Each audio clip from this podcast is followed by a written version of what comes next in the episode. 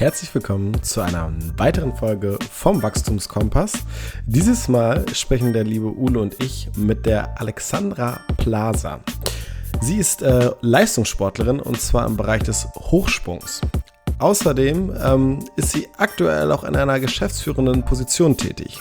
Wo das ganz genau ist, das erfährst du auch von jedem Fall im Podcast. Außerdem sprechen wir natürlich über ihren Werdegang, über ihr Studium und über die eine oder andere Abzweigung. Außerdem wieder viele Themen übers Training, Sport und was sonst so das Leben bewegt. Viel Spaß beim Zuhören. Los geht's.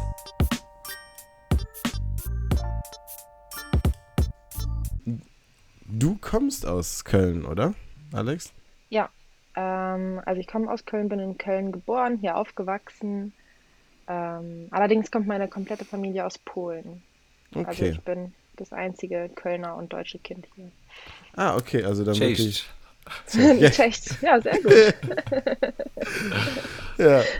Ähm, also das ist dann, also das heißt, du bist wirklich sozusagen in Anführungszeichen die erste Generation, die jetzt hier ist. Genau. Okay, cool wir starten jetzt mal gleich. Das war jetzt schon sagen wir, sozusagen das kleine Intro. Das ist dann immer so ein bisschen schleichend, wie es manchmal gehen kann. Ähm, und dann bist du in Bonn, wie du gerade gesagt hast, ja äh, aufgewachsen und auch zur Schule gegangen. Nee, in Köln. In Köln? Ach so, okay. Genau. Okay, okay, okay. Okay, aber dann hast du studiert in Bonn, oder? Genau, ich habe in Bonn angefangen, Psychologie zu studieren. Mhm. Ähm, habe auch erstmal die ersten zwei Semester noch nicht richtig studiert, weil ich da vollen Fokus auf den Leistungssport noch hatte. Ähm, habe dann aber Psychologie abgebrochen, weil ich gemerkt habe, dass vielleicht Sport cooler ist. Habe dann mit ähm, Sportmanagement angefangen an der Sporthochschule. Mhm. Habe dann zu der Zeit aber auch sehr viel gearbeitet und ähm, habe mich dann entschieden, ein Fernstudium zu machen, damit ich halt mehr Zeit habe zum Arbeiten. Okay. Okay, da bieten sich jetzt schon eine ganze Menge Fragen an. Ja, meine wäre jetzt natürlich erstmal, was für ein Leistungssport. ähm, ich war und bin wieder Hochspringerin. Meine Bestleistung liegt bei 1,88, die allerdings aus 2012 ist. Ähm, und die bin ich damals in Barcelona bei der U20-WM gesprungen, wo ich Vierte geworden bin, aber höhengleich mit der zweiten. Ein bisschen ärgerlich. Ja, das stimmt, das stimmt. Okay, wie bist du denn jetzt dann sozusagen zum Leistungssport gekommen? Also wenn du jetzt sagst, du warst schon in der Studienzeit so im Leistungssport aktiv, das, wann hat das angefangen mit dem, mit dem Leistungssport? Oder mit dem Sport allgemein und dann nachher sozusagen den Übergang? Also mit Leistungssport hat das ähm, mit 16 angefangen, aber ich habe natürlich schon vorher viel Sport gemacht. Also ich kann mich erinnern, dass ich damals als kleines Kind äh, schon Kinderturnen gemacht habe und parallel aber auch Leichtathletik. Das heißt, ich bin immer vom Turnen direkt zur Leichtathletik gerannt, weil das zeitlich perfekt gepasst hat. Ähm, dann war es dann am Ende doch aber Leichtathletik, was mir am meisten Spaß gemacht hat. Mhm. Und ähm, da macht man ja am Anfang alles mögliche. Grundausbildung für die Kinder ist halt immer ähm, sehr breit gefächert und letzten Endes hat mir aber doch Hochsprung am meisten Spaß gemacht und ähm, hatte ich anscheinend auch ein Talent für. Und dann habe ich mich ab dem 14. Lebensjahr ungefähr auf Hochsprung spezialisiert und ab dem 16. Lebensjahr macht man in der Leichtathletik auch richtigen Leistungssport. Mhm. Okay. Genau. Hast du was angesetzt dazu, Ule? Okay. Nee, was, was, was war dann sozusagen, gab es noch einen anderen, jetzt einmal Lieblingssport oder Lieblingsbewegung jetzt nicht, aber vielleicht auch irgendwie einen Tanz oder sowas, den du dann neben dem Leistungssport gemacht hast oder war es da wirklich so, okay, alles nur Hochsprung? Nee, das war tatsächlich alles nur auf den Hochsprung gesetzt. Also ich bin dann auch in der Schule, beziehungsweise ich habe auch die Schule gewechselt dann irgendwann mal. Ich bin auf eine Leistungsschule sozusagen gegangen ähm, die den Leistungssport unterstützt hat. Das heißt, ich musste nicht zum Religionsunterricht, nicht zum äh, Kunstunterricht und andere Unterrichte, die jetzt nicht so wichtig sind, sage ich mal. Mhm. Sport, Sportunterricht musste ich tatsächlich auch gar nicht hin. Das war auch ganz entspannt ähm, und hatte halt dafür früher frei. Und ich ähm, hatte auch keine Probleme, komplett mal einen Tag frei zu kriegen oder ein paar Stunden frei zu kriegen, wenn ich mal zum Sport musste oder mal Trainingslager hatte etc. Und mhm. das war echt nice, weil äh, die Schule, wo ich vorher war, die hatten halt zum Teil bis 5 Uhr Schule und Unterricht und äh, das hätte ich ja gar nicht so hinbekommen. Mhm. Wo war dann die, äh, die neue Schule? Also Das auf dem Apostelgymnasium in auf Köln. dem war Apostel ich. gelandet. Okay, also alles Genau. hat sich das so, alles in dieser Köln-Bonn-Region also abgespielt. Erst Genau. war es dann, dann noch Bonn ähm, sozusagen mit dem Studium und dann Genau. sozusagen wieder zurück nach Köln und dann Spoho. Also zuerst dann nochmal Schule und danach dann auch Spoho. Genau. Okay. Wie, ja, sorry, Udo. Ja, ist Apostelgymnasium ist dann Sportschule auch oder nur Leistungsschule? Ähm, Schule? also so auch mit verschiedenen Zweigen oder auf Sport fokussiert? Ich glaube, mittlerweile ähm, ist es auch eine Sportschule. Damals haben die gar kein Sportabi etc. angeboten, weil die halt meinten, die Leistungssportler wollen halt nicht zusätzlich zu ihrem Leistungssport noch Noch Sport? mehr Sport machen, was ja auch total Sinn macht. Ähm, Ja. Ich hätte auch damals gar kein Sportabi genommen. Aber ich glaube, mittlerweile ähm, haben die das auch mit drinne.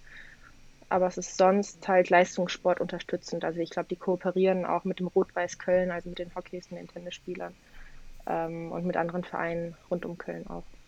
Okay.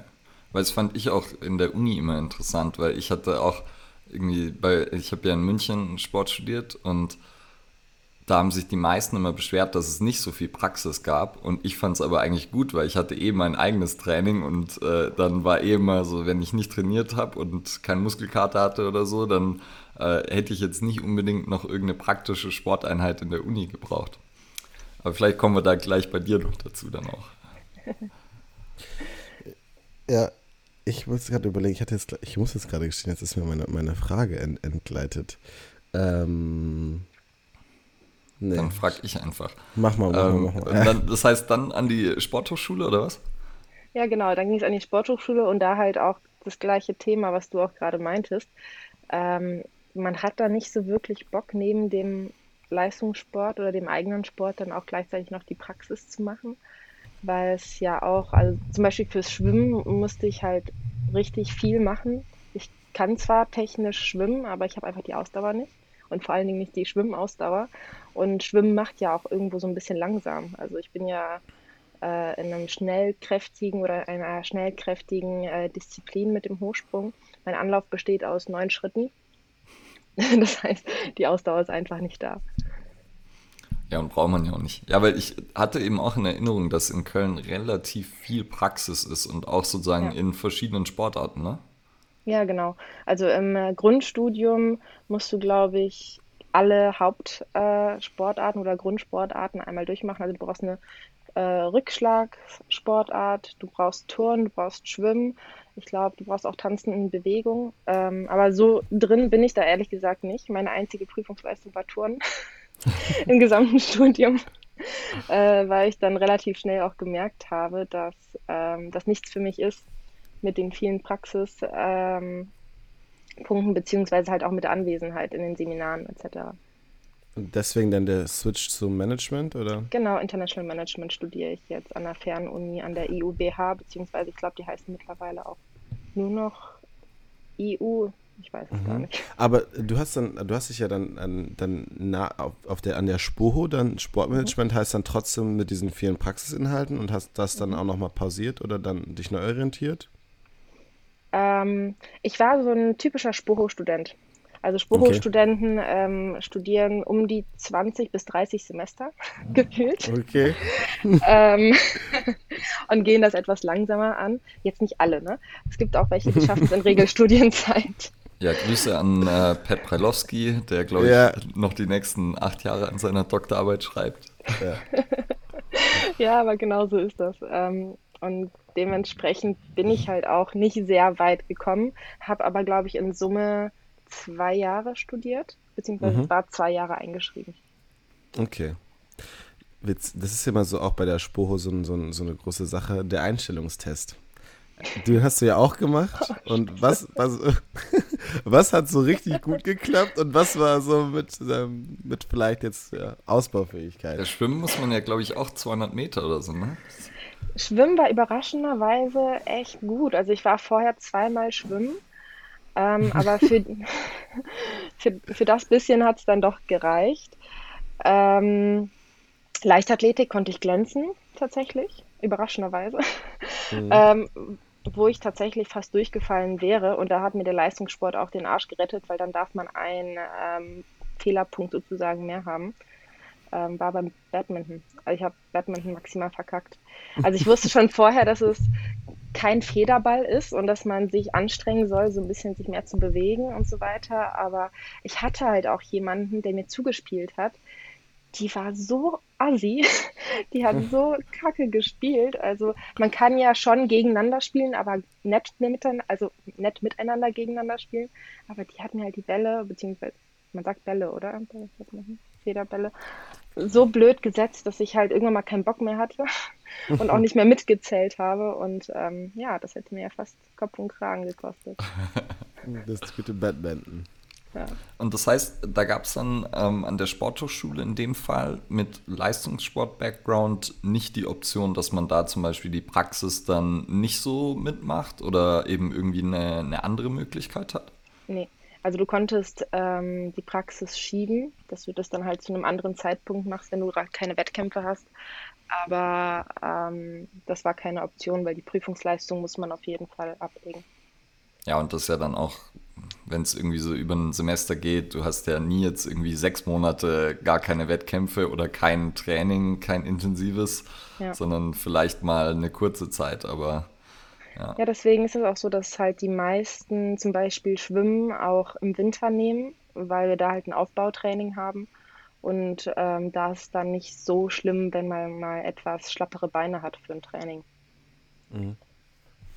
Wie ist das denn eigentlich bei euch mit der Saison jetzt im Hochsprung? Ähm, also habt ihr dann wirklich, dass ihr sagen könnt, auch sowas wie eine Sommerpause oder sind eure Wettkämpfe mehr im Sommer? Wenn du jetzt gerade auch Winter gesagt hattest, da geht es dann anscheinend wahrscheinlich nicht so in die Wettkampfphase oder ist dann doch so ein bisschen irgendwo ganzjährig, aber im Winter weniger Wettkämpfe. Wie darf man sich das vorstellen? Ähm, wir haben tatsächlich zwei Saisons, also eine Wintersaison, eine Sommersaison. Die Wintersaison ist immer recht kurz. Ähm, die deutschen Meisterschaften sind meistens schon Ende Februar und internationale Meisterschaften sind dann immer Anfang März. Und die Saison beginnt Anfang Januar. Meistens startet man aber auch erst Mitte Januar rein.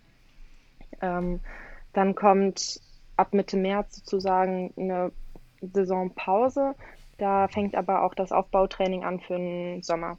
Und der Sommer startet meistens Anfang, Mitte Mai und geht dann bis Open End. Also ich glaube, es gibt sogar Wettkämpfe bis in den September rein.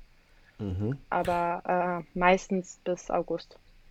Wie ist das dann jetzt für dich aus deiner A jetzt äh, persönlichen Sicht, weil du aktive ähm, auch ja, Teilnehmerin bist und jetzt aber auch aus der Sicht ja irgendwo der Trainerin von der Leistungssteuerung oder Belastungssteuerung. Ich meine, wir haben jetzt irgendwie das jetzt gerade so in dem bekanntesten Sport in Deutschland mit dem Fußball dass wir da irgendwie sagen, okay, wir haben viel zu viel Belastung für die Spieler.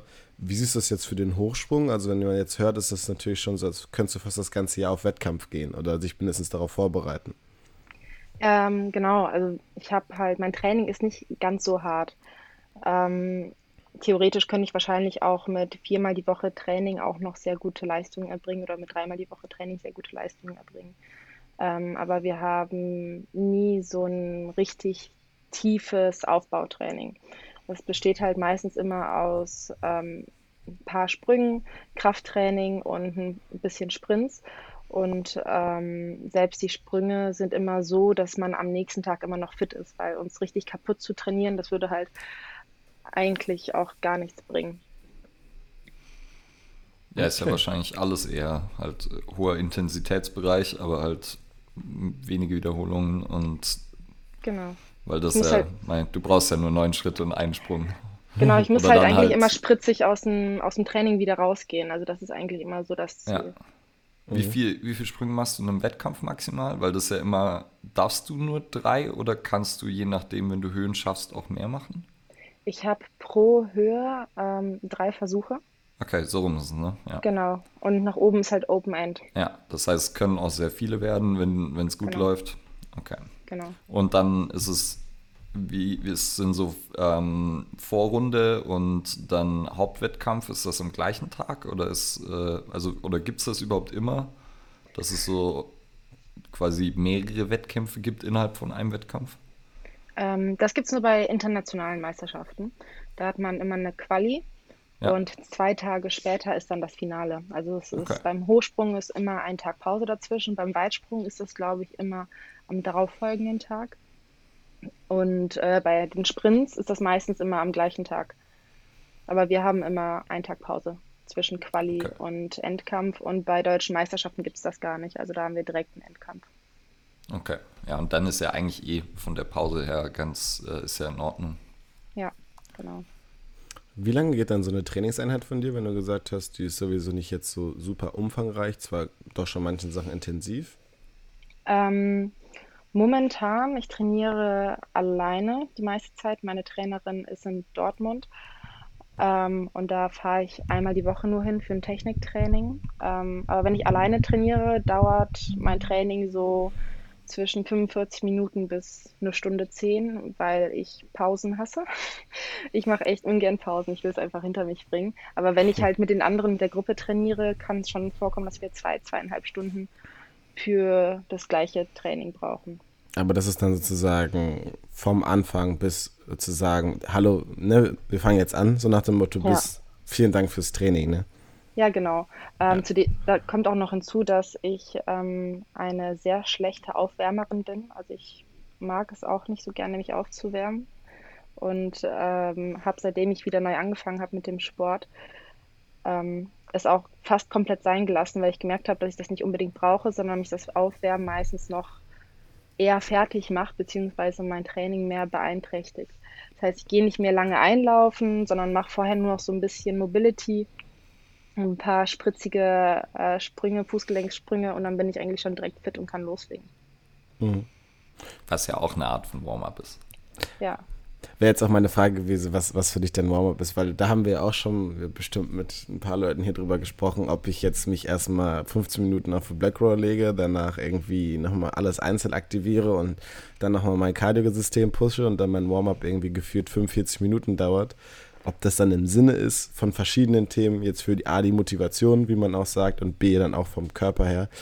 Ähm, deswegen auf jeden Fall auch nochmal interessant zu hören, dass auch jetzt gerade im, im, Leistungssport halt das auch dann manchmal ein bisschen kürzer sein kann und auch darf. Ähm, ja, die Leichtathleten sind die Weltmeister, glaube ich, im Aufwärmen tatsächlich. Also zumindest im Training ist es so, dass die meisten fünf bis zehn Minuten sie einlaufen gehen dann setzen sie sich auf den Boden und dehnen so ein bisschen den Gluteus oder die Hamstrings und quatschen dabei sehr lange. Und dann kommt es auch mal vor, dass sie sich 25 Minuten lang dehnen oder auf irgendeiner Rolle rollen, sage ich mal. Vielleicht kommt dann noch ein bisschen Stabi und dann nochmal irgendwie gefühlt eine halbe Stunde Koordination. Wobei Koordination mache ich dann auch schon wieder, weil es halt einfach spritzige Sachen sind, die ich halt auch brauche. Ähm, aber für mich ist halt das kein gutes Warm-up, weil das eher so eine soziale Komponente ist, gefühlt, als wirklich ein vorbereitendes ähm, Training für das richtige Training später dann. Aber es ja, ist halt ist in, der Leicht in der Leichtathletik, sorry, in der Leichtathletik nee, nee, ähm, ist das, ähm, da werden viele Sachen gemacht, weil sie halt immer schon so gemacht wurden. Okay, jetzt bin ich durch. Gab es, also jetzt fallen mir zwei Sachen an. Einerseits, und dann ist ja meistens nachher noch irgendwie, wenn es dann Sprints oder so sind, sind die Pausen ja auch noch sehr, sehr lange und dann dauert es ja eh lang. Mhm. Und gab es gerade ja einen Artikel von einer Trainerin ähm, im deutschen, in der deutschen Leichtathletikverband, die auch so das Training sehr stark kritisiert hat, auch das Krafttraining, wie es gemacht wird. Hast du es gelesen? Gertrud Schäfer. Genau, ja. ja. Hast du, weil das war ja irgendwie, das war dann bei Sport 1 und ich glaube sogar irgendwo Spiegel habe ich es dann auch nochmal gesehen oder so. Ja. ja, das ist halt tatsächlich äh, dieses Problem der Leichtathletik. Wir haben halt Trainer, die zum allergrößten Teil unterbezahlt sind, ähm, die zum Teil nicht die Motivation oder das Know-how haben, ähm, sich noch, noch weiterzubilden, also einfach am Zahn der Zeit zu sein. Ähm, und der Verband unterstützt da halt auch nicht wirklich viel, außer du bist jetzt Bundestrainer. Und ich glaube halt auch selbst da ist Luft nach oben. Und viele Trainer machen es halt einfach nur, weil sie Bock drauf haben oder weil sie irgendwann mal selber mal Leichtathlet waren und machen es halt in einem kleinen Verein oder einem, einem Dorfverein. Ähm, und deswegen fehlt da so ein bisschen die Innovation in der Leichtathletik. Und die jungen Trainer, die tatsächlich äh, Bock drauf haben und es auch schaffen, sich selbst einfach weiterzubilden, selbst Kohle reinzustecken, die werden halt oft belächelt von den Alteingesessenen, weil die sagen, hey, das hat doch immer so funktioniert und deswegen machen wir es jetzt so weiter. Ja, weil ich hatte, das ist ja ganz witzig, ich hatte immer von außen so das Gefühl, dass bei in der Leichtathletik ja ein, einige Sachen echt gut sind und so auch trainingstechnisch eben, dass so ein paar Sachen sind da halt irgendwie etabliert. Also zum Beispiel sieht man ja fast alle Leichtathleten irgendeine Form von Langhanteltraining machen, irgendeine Form von Plyometrie und meistens auch so gefühlt, zumindest so die Einblicke, die ich hatte, so mit einer halbwegs sinnvollen ähm, Struktur, also so Periodisierung und auch ähm, da ist es dann jetzt nicht so wie im Basketball, wo dann ähm, irgendwie die Leute 200 Sprünge machen oder so hintereinander, sondern es ist schon eher so, sind fünf maximale Sprünge, dann ist wieder Pause und so das hatte ich immer das Gefühl, funktioniert schon ein bisschen besser. Aber wo siehst du dann, oder vielleicht kannst du da ja noch sagen, wo würdest du dann sagen, wo wäre noch äh, Potenzial, sich zu verbessern? Ähm, also ja, das ist auf jeden Fall so, dass die Leichtathletik das schon im Großen und Ganzen sehr gut macht. Ähm, aber es fehlt dann nochmal tatsächlich die Expertise in den einzelnen Bereichen. Zum Beispiel machen, glaube ich, auch wirklich fast alle Langhanteltraining.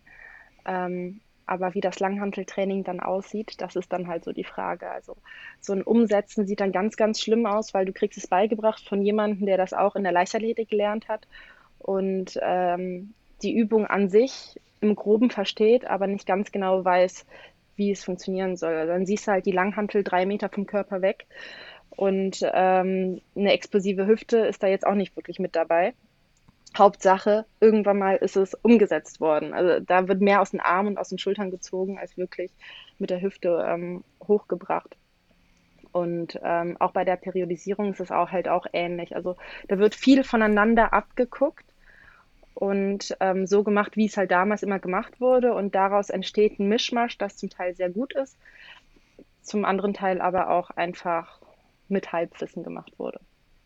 Okay, also so, dass der, der Hintergrund oder sozusagen das Grundverständnis ist nicht so wirklich da und dann wird es nicht angepasst auf die Situation, sondern es wird einfach vielleicht eine Periodisierungsstruktur genommen, die schon mal gemacht wurde oder so. Okay, ja. Ja, gut, das gibt es ja auch häufiger, dass das so einfach immer wieder übernommen wird und äh, nicht, nicht dann tatsächlich genau angepasst wird. Ja. Ja, aber also das ist halt, ich glaube, im Spitzenbereich ist das gar nicht mehr oder nicht oft der Fall. Ähm, also es gibt auch sehr, sehr gute Trainer, ne? Also ich will jetzt nicht alle über einen Kamm scheren, aber das ist halt so das, was man im Randbereich beziehungsweise im Jugendbereich manchmal mitbekommt. Jetzt ähm, haben wir natürlich über noch Potenzial zur Verbesserung des Leistungssports gesprochen, aber was mich jetzt nochmal interessieren würde, warum sollte man mit Hochsprung anfangen oder warum sollte man Hochsprung machen? Weil Fliegen unfassbar schön ist. ja, das, das, war schön zusammengefasst. Also zum Beispiel für mich nur eine persönliche Erfahrung. Immer wenn ich über, über Sport spreche, dann muss ich immer den Hochsprung aus der Schule wählen und sagen, da, also ich glaube auch, dass jetzt muss ich auch natürlich, ja, mein Sportlehrer da nicht so ganz into war, was so die Technik betraf, aber ich habe mir gedacht, so, warum komme ich nicht über diese verflixte Zauberschnur drüber? Und habe mir dann immer gedacht, so, egal, dann Hauptsache irgendwie, nachher war es dann irgendwie der Schersprung, aber der Flop hat dann, als es erstmal geklappt hat, da war ich, glaube ich, so happy, aber das war dann auch irgendwie, keine Ahnung, auch erst äh, neunte äh, Klasse und dann nochmal irgendwann später. Und deswegen habe ich irgendwie, glaube ich, so einen speziellen Bezug zum Hochsprung, weil wenn ich immer sage, so sportlich klappt immer irgendwie alles so, aber Hochsprung habe ich riesen Respekt von der Technik und frage mich immer so, wie man da so rübersegeln kann. Also wenn ich mir vorstelle, jetzt da dann irgendwie zu hoch zu springen, finde ich krass. Deswegen kann ich es gut nachvollziehen. Ja, das höre ich, also das hört man von sehr, sehr vielen. Und immer wenn ich sage, ja, ich mache Hochsprung, dann kommen immer irgendwelche Geschichten aus der Schulzeit von den Leuten. Ja. Das ist auch immer sehr lustig. Äh, die gleichen sich auch fast alle. Ähm, ja, es ist halt eine sehr komplexe Bewegung. Also du ähm, springst mit einem Bein ab, musst dich in eine andere Richtung äh, sozusagen drehen. Da musst du gleichzeitig aber auch noch irgendwie es schaffen, mit dem Rücken über diese Latte zu kommen. Ähm, dann ist es halt meistens so, dass Leute mit ihrem falschen Bein abspringen müssen, um sich aber richtig rumdrehen zu können. Ähm, ja, das ist sehr komplex. Ja, das, so habe ich das, so es auch in Erinnerung. Und wenn ich mir überlege, dass ich so ein, also so ein, ich meine, es war ja so Schulsport, ne? So ein Meter zehn irgendwie mhm. mal so. Wenn ich mir überlege, dass ich dann auf 1,80 oder sowas springen soll, denke ich mir so, also, also gut. So. Vielleicht so vertikal mit Anlauf irgendwo rüber mit Ach und Krach und viel Beweglichkeit, aber das ist ja so, du musst ja wirklich deinen ganzen Körper darüber bringen. Ja. Wie gesagt, also größten Respekt vor. Es gab mhm. ja auch noch Zeiten, wo ich ja auch nur 1,10 gesprungen bin. Ja, gut, aber jetzt schmeckst du auch über 1,80. Als du halt selber wahrscheinlich 1,10 warst. Oder so. Ja, ich kann sagen. Ähm, dann ist noch eine Frage, wo wir beim Thema Hochsprung sind. Mhm. Ähm, wo springst du lieber, in der Halle oder draußen? Auf jeden Fall draußen, wenn die Sonne richtig ballert. Also, ja? Ja, auf jeden Fall. Also in der Halle finde ich immer die Lichtverhältnisse so anstrengend und meistens ist die Luft auch irgendwie nicht ganz so geil. Ähm, und da ist zwar die Stimmung mega cool, also ich weiß nicht, ob ihr an der Sporthochschule mal wart, bei dem Hochsprung-Meeting in der Halle. Ähm, aber die Stimmung in der Halle ist natürlich immer noch mal, also richtig nice, weil das wie so ein Hexenkessel ist. Ähm, dafür ist halt aber draußen, auch wenn so ein lauer Wind weht, ähm, ist einfach irgendwie viel, viel cooler, weil es einfach viel wärmer ist. Luft ist super, Sonne ist da und selbst bei Regen ist es auch cool. Ich weiß nicht, es ist, glaube ich, hauptsächlich so ein Gefühl, aber irgendwie ist es draußen viel schöner. Es ist nochmal so ein bisschen näher am Fliegen dran wahrscheinlich, so wenn, ja, man, genau. den Wind, wenn man den Wind spürt. Genau. Okay. Hat er, hat, hat er, also ist das für euch irgendwie so, dass ihr sagt, ab so und so viel Wind springt ihr nicht mehr oder ist das so, man muss es so nehmen, wie es kommt? Nee, man muss es halt nehmen, wie es kommt. Also bei uns gibt es auch keine Windmessung, so wie beim Weitsprung oder beim Sprint. Ähm, wahrscheinlich, weil wir halt einfach keinen geraden Anlauf haben. Ähm, aber der Wind affektiert auf jeden Fall auch die Leistung. Also du hast ja trotzdem irgendwie beim Anlauf mal Gegenwind oder Rückenwind und dann musst du da halt auch den Anlauf anpassen, ähm, die Art und Weise, wie du springst, so ein bisschen anpassen. Und natürlich, die Latte kann auch vom Wind mal runterfliegen. Also spätestens dann wird, glaube ich, der Wettkampf auch ab abgebrochen, aber das hatte ich bis jetzt noch nicht. Mhm. Okay, okay, also ja, schon ein ganz schön komplexes Ding. Also wenn ich jetzt nochmal gerade darüber so nachdenke, wo du auch gesagt hast, mit falschem Fuß abspringen. Ich glaube, da habe ich jetzt gerade so ein bisschen mein, mein äh, Kindheitstrauma bewältigt und dachte mir so, warum, warum, warum klappt das nicht? Ja, aber, aber es ist halt wirklich gut. so, dass die Leute sich viel besser in eine Richtung drehen können. Aber du musst ja mit dem Lattenfernbein abspringen. Ja. Das heißt, du musst dann wahrscheinlich die Seite einfach wechseln, wenn du dich in die andere Richtung nicht drehen kannst. Mhm. Ja, wäre meistens so. Also so bei, bei mir zum Beispiel auch. Ich würde ja. immer tendenziell von rechts gerne anlaufen. Das heißt aber, ich würde mit links abspringen müssen und rechts definitiv stärkere Bein. Ja. ja. Das ist es dann, das ist ja im Endeffekt von der Technik dann so ein bisschen, kann man es so vergleichen wie olympisches Gewichtheben oder Kugelstoßen oder irgend sowas, weil es halt so komplex ist, dass du ja eigentlich auch nie sagst, okay, die Technik sitzt und dann kannst du es einfach immer reproduzieren, sondern es ist ja immer wieder sozusagen irgendwelche Feinheiten tunen und äh, dann klappt wieder mal das auch nicht oder wie würdest du es beschreiben? Also ja, also genau so ist es. Meine Trainerin äh, kann manchmal schon an meinem allerersten Schritt beim Anlauf erkennen, ob der Sprung was wird oder nicht weil ja im Anlauf schon unfassbar viele Fehlerquellen liegen mit jedem Schritt. Ähm, und man manchmal auch überhaupt gar nicht merkt, dass man falsch gemacht hat. Also ich würde schon sagen, dass ich schon ein sehr gutes Körpergefühl entwickelt habe über die Zeit und mich auch ab und zu mal selbst coachen könnte. Aber manchmal läufst du an, springst drüber und dann fällt die Latte und weißt selber nicht, okay, woran hat es denn jetzt gelegen? Ähm, weil es einfach so viele verschiedene Fehlerquellen gibt. Mhm. Okay. Du hast jetzt ja also eine Zeit lang gesprungen. Hast du ja am Anfang auch jetzt kurz da schon so durchblicken lassen. Mhm. Und dann hast du kurz Pause gemacht und bist jetzt wieder zurück. Mhm, genau. Wenn du magst, wie kam es einmal zu der Pause und noch viel wichtiger, wie kam es wieder dazu, dass du wieder gesagt hast, okay, ich komme zurück? Ähm, ah, die Pause ich kann mich gar nicht mehr genau an das Jahr erinnern. Ähm, ich hatte ja 2012 mein Jahr mit der Bestleistung, die ja immer noch steht. Mhm. Ähm, danach kamen sehr viele Verletzungen. Also Hochspringer haben meistens Probleme mit den Füßen, immer irgendwelche Entzündungen drin, Schmerzen beim Abspringen, Anlaufen etc. Ich hatte dann auch mhm. noch einen Ermüdungsbruch im Lendenwirbel, so dass ich komplett pausieren musste, gar nichts machen konnte. Ähm, mhm. Und es waren immer wieder so Rückschläge, wo ich dann irgendwann gesagt habe, boah, ich habe keinen Bock mehr, ich komme nicht mehr an meine Leistung ran, die ich mal hatte. Und ähm, höre jetzt auf und habe auch offiziell aufgehört. Das heißt, ich war dann auch raus aus dem Dopingpool, raus aus dem Kader ähm, und habe dann meine Karriere beendet. Dann habe ich aber angefangen, irgendwann mal Sport zu studieren, musste in Leichtathletik belegen, in Leichtathletik die Prüfung machen und ähm, habe dann auch wieder Hochsprung gemacht.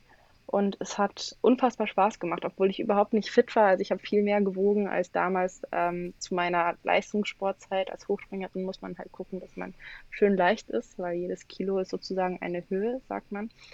Ähm, aber es war trotzdem cool, es hat sich gut angefühlt und dann dachte ich so, okay, ich fange einfach mal wieder an.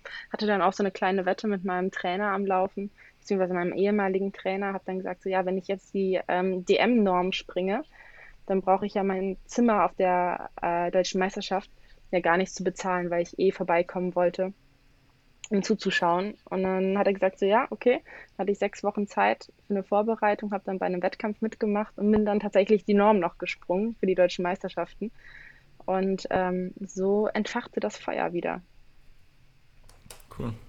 Sind, weil du jetzt gerade gesagt hast, dass äh, Gewicht irgendwie eine Rolle spielt, sind Essstörungen dann auch ein Thema in dem Bereich?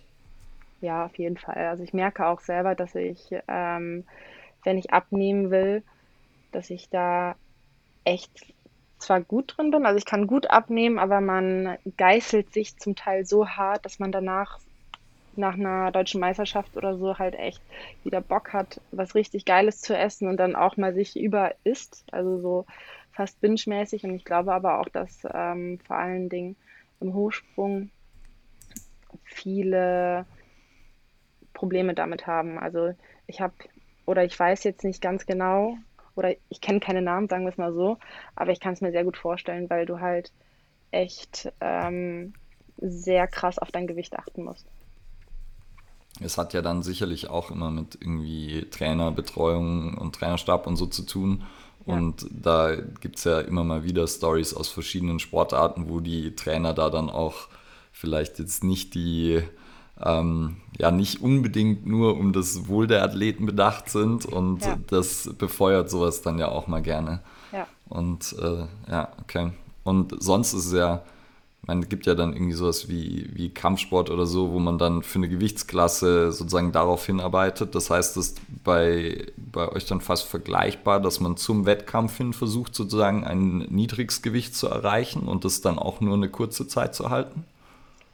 Ähm, das ist, also es ist nicht so krass wie beim Kampfsport weil ja. wir müssen ja auch performen mit dem. Ja, ja ich meine, ich glaube, dehydrieren und so würde keinen Sinn machen, aber. Genau, das würde gar keinen Sinn machen. Ähm, ich glaube, dass viele Hochspringerinnen schon natürlicherweise ähm, sehr leicht sind, weil das sind ja immer oder meistens äh, große Mädels, die ähm, schon sehr drahtig gebaut sind. Äh an dieser Stelle kurz eine kleine Vorwarnung und zwar hatten wir das eine oder andere technische Problem, weswegen manche Fragen aus dem Zusammenhang gerissen wurden. Wir haben uns aber bemüht, das so gut wie es geht hinzukriegen. Ich hoffe, man versteht doch etwas und seid gespannt, weil es wird sicher noch eine zweite Folge unter lieben Alex geben. Viel Spaß aber jetzt beim Weiterhören. Ähm. Also herzlich willkommen zurück, lieber Alex. es ging um den, das ist, äh, also kann immer passieren, hatten wir auch schon mal. Ähm, normalerweise ist es halt so, wenn es jetzt mal so ein bisschen verzögert ist, wie Ule gerade gesagt hast, dann zeichnet er das trotzdem auf. Ähm, genau, ihr wart gerade beim Weight Cut. Da mhm. hattet ihr drüber gesprochen. Das habt ihr vielleicht, glaube ich, die Frage hast du auch beantwortet, ne? Ja. ja. Dann ist jetzt natürlich, wir haben jetzt viel über den Hochsprung gesprochen, kommen wir ein bisschen nochmal wieder zu deiner Person zurück. Ähm, und zwar war das jetzt, wenn man ja mal so reingehört hat, immer so ein bisschen so auf und ab, das ist auch gerade schon mal gesagt, viele Verletzungen, ausgebrannt. Aber am Ende, Status jetzt, ist es doch bis jetzt gerade ganz gut gelaufen oder so dieses Jahr. Ja, auf jeden Fall. Also ich bin dieses Jahr äh, Deutsche Meisterin geworden in der Halle draußen ähm, konnte ich die Bronzemedaille abgreifen, wobei ich da überhaupt gar nicht zufrieden bin, weil ich bei den deutschen Meisterschaften nicht so performt habe, wie ich es hätte können. Ähm, bin da einfach unter dem geblieben von der Höhe her, was ich eigentlich drauf hatte an diesem Tag. Aber das ist irgendwie, das zieht sich so ein bisschen durch die Saison auch durch. Ähm, ich wäre sehr gerne 1,90 gesprungen dieses Jahr, ist leider aber nicht passiert. Und ähm, dann habe ich auch meine Saison beendet, als dann die Gyms wieder geöffnet haben. Genau, das ist eine. Also hast du eine Frage dazu, Ule? Nee, sonst hätte, das ist, äh, glaube eine gute Überleitung, ja. Ich wollte gerade sagen, das ist die, die, perfekte Überleitung. Also wir haben jetzt viel über deine sportliche Karriere gesprochen, aber du hast aber auch immer schon gesagt, dass du sehr viel gearbeitet hast. Fangen wir erstmal damit an, was hast du immer gearbeitet? Ich habe ähm, damals erstmal nur für das Sportstudium ein Praktikum im Neptunbad machen wollen. Das ist bei uns in Köln ähm, ein Fitnessstudio, was aber auch gleichzeitig äh, eine Sauna mit dabei hat. Und ähm, wurde da aber direkt als Werkstudentin angestellt. Ähm, habe da, ich glaube, zwei oder fast drei Jahre gearbeitet und dann haben sich ähm, zwei Jungs selbstständig gemacht mit einem eigenen Fitnessstudio wo sie in Richtung mehr Leistung ähm, ihr Programm anbieten wollen. Also Neptunbad war sehr viel Wellness, sehr viele ähm, auch coole Leute, die aber lieber dahin gekommen sind, um sich auf den Stepper zu stellen und Tatort zu gucken. Und hm. ähm, ich wollte halt mehr und die zwei auch. Und die haben, oder als ich gehört habe, dass sie was eigenes aufmachen wollen, habe ich gesagt, so nehmt mich auf jeden Fall mit. Ich habe Bock, bei euch Trainerin zu sein. Und die haben mich da mitgenommen ähm, und haben das Kader 1 gegründet am Barbarossa-Platz. Und da war ich erstmal als Trainerin angestellt, habe Thekenfläche gemacht, habe Kurse gegeben, habe PTs gegeben. Dann hat die Assistenz der Geschäftsführung gekündigt, habe hier geschrien auch schon wieder und gesagt, ich mache das. Ich habe zwar keine Ahnung von Buchhaltung oder ähnlichem oder was man da so machen muss, aber ich will es trotzdem unbedingt machen. Ähm, das habe ich dann fast zwei Jahre lang gemacht. Und ähm, dann wurde ich Geschäftsführerin diesen Februar. Okay, das ist ja eine, eine, wie soll man sagen, eine Karriereleiter, die du Sprosse für Sprosse erklommen hast. Ja. Und ich kann mir vorstellen, jetzt noch nicht ganz am Ende bist, wenn, wenn man das, also jetzt erstmal da vor Ort, aber man kann ja auch mal schauen, was da sonst noch so passieren kann. Mhm. Ähm, okay, also das heißt, neben dem Leistungssport hattest du auch immer schon so ein bisschen Fable, wenn ich es richtig gehört habe, jetzt mit Assistenz auch ein bisschen fürs Business, was jetzt ja auch dein Studium äh, für Business sozusagen untermauert. Genau, also ich, oder mir macht es total viel Spaß, irgendwie Trainings zu geben, Personal Trainings zu geben, Kurse zu geben, aber ich sehe mich da nicht, wenn ich 50 bin. Und magst du kurz mal was zum, so ein bisschen zum Konzept von Kader 1 erzählen? Also, wie unterscheidet sich das dann von dem Wellness-Fitness-Tempel? Also zuallererst haben wir keine Stairmaster oder Stepper bei uns im Gym, sondern ähm, fast nur Langhanteln. Also es geht, oder die Vision war Sport in seiner Reihenform das heißt, sämtliches Krafttraining, was auch für andere Sportarten dienlich sein kann, ähm, an der Langhantel oder an gewissen Geräten. Wir haben auch Kurse, die aber hauptsächlich daraus bestehen, dass man da Bankdrücken, Kniebeugen, Kreuzheben etc. macht. Also wir haben keine Step-Aerobic-Kurse, kein Zumba oder sonstiges. Wir haben äh, bei uns im Gym alles, was das Kraftsportherz begehrt. Also wir haben Special Bars, wir haben Weightlifting-Plattformen, alles fürs Weightlifting. Ähm, wir haben bestimmte Maschinen. Wir haben zum Beispiel eine Belt Squat. Wir haben ein Kaiser-Gerät. Also eigentlich wirklich alles, was man so braucht, um im Kraftsport ähm, wirklich weiterzukommen. Cool. Und das heißt aber, die meisten Leute haben trotzdem normale Mitgliedschaften und trainieren einfach bei euch? Oder habt ihr dann auch noch irgendwie eine Form der Betreuung oder ist das dann nur über PT möglich oder gibt es da dann auch nochmal andere Möglichkeiten? Also du hast ja gesagt Kurse schon mal. Mhm. Genau, also wir bieten Kurse an, wir bieten Open Gym an, also einfach unsere Trainingsfläche, wie man es auch von anderen Fitnessstudios ganz normal kennt. Also auch wie eine McFit oder JustFit, da kannst du ja auch einfach auf der Trainingsfläche trainieren. Ähm, und wir bieten auch Personal Trainings an.